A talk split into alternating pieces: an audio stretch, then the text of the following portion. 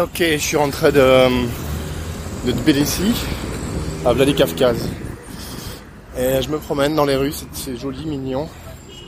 C'est tout tranquille, c'est des petites maisons partout. Apparemment, il y a plus de 300 000 habitants ici. On dirait vraiment un gros village. Une toute petite ville en tout cas, on dirait pas qu'il y a 300 000 habitants ici, vraiment pas. En tout cas, c'est ce que dit Wikipédia. Et, euh, et il fait vraiment beau, il fait chaud là en fait. Il fait chaud, on a traversé tout le, tout le Caucase, euh, avec le- les, deux passages frontières au milieu des montagnes tout à l'heure. Et, euh, en montant la montagne du côté de Tbilissi, on a, d'abord vu qu'il y avait des, des- il y a une grosse retenue d'eau en fait, avec un niveau d'eau qui est très très bas en ce moment. Très anormalement bas, normalement c'est jamais comme ça. Le truc c'est qu'il pleut pas, il n'y a pas de neige, il n'y a pas de pluie depuis longtemps. Et du coup euh, c'est assez inquiétant parce que déjà euh, la saison euh, touristique est catastrophique, tout le monde c'est tout le monde est parti quoi, tout le monde a laissé tomber littéralement ses vacances dans la région. Il y a une grosse station de ski qui est assez connue en Géorgie, près de la frontière, qui est littéralement abandonnée par les touristes tellement il n'y a pas de neige en fait.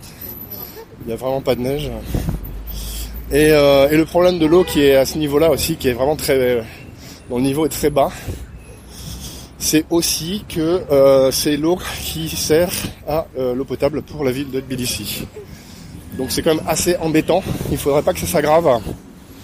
Le truc, c'est que évidemment tout ça c'est lié au réchauffement climatique, au changement climatique. S'il n'y a pas de neige dans toute la Russie et dans le Caucase, très très peu en tout cas. On peut skier, mais il n'y a presque rien par rapport à ce qu'il y a d'habitude. D'habitude, ils ont 1m50 de mètres. Là, il y a quelques centimètres à peine. Et donc, euh, et donc voilà, c'est quand même embêtant. On sent très fortement les, les changements climatiques. Ils n'ont jamais eu ça avant. C'est vraiment que cette année qu'il y a ce problème-là. D'habitude, ils ont 1m50 de neige, 2 mètres, euh, facile, large. Et d'habitude, on vient de partout pour skier chez eux.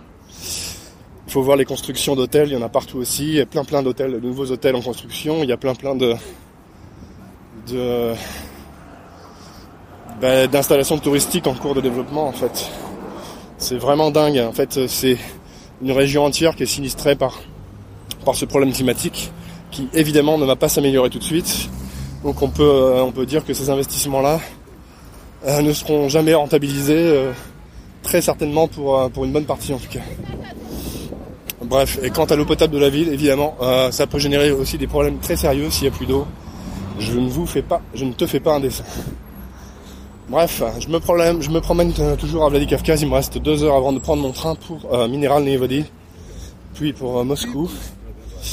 J'en ai pour une trentaine d'heures en tout, 4 heures dans mon premier train et 26 heures dans le deuxième, pour arriver finalement à, à Moscou ben, dans bah, finalement, euh, finalement euh, dans, dans presque 28, euh, 29 ou 30 heures. Voilà.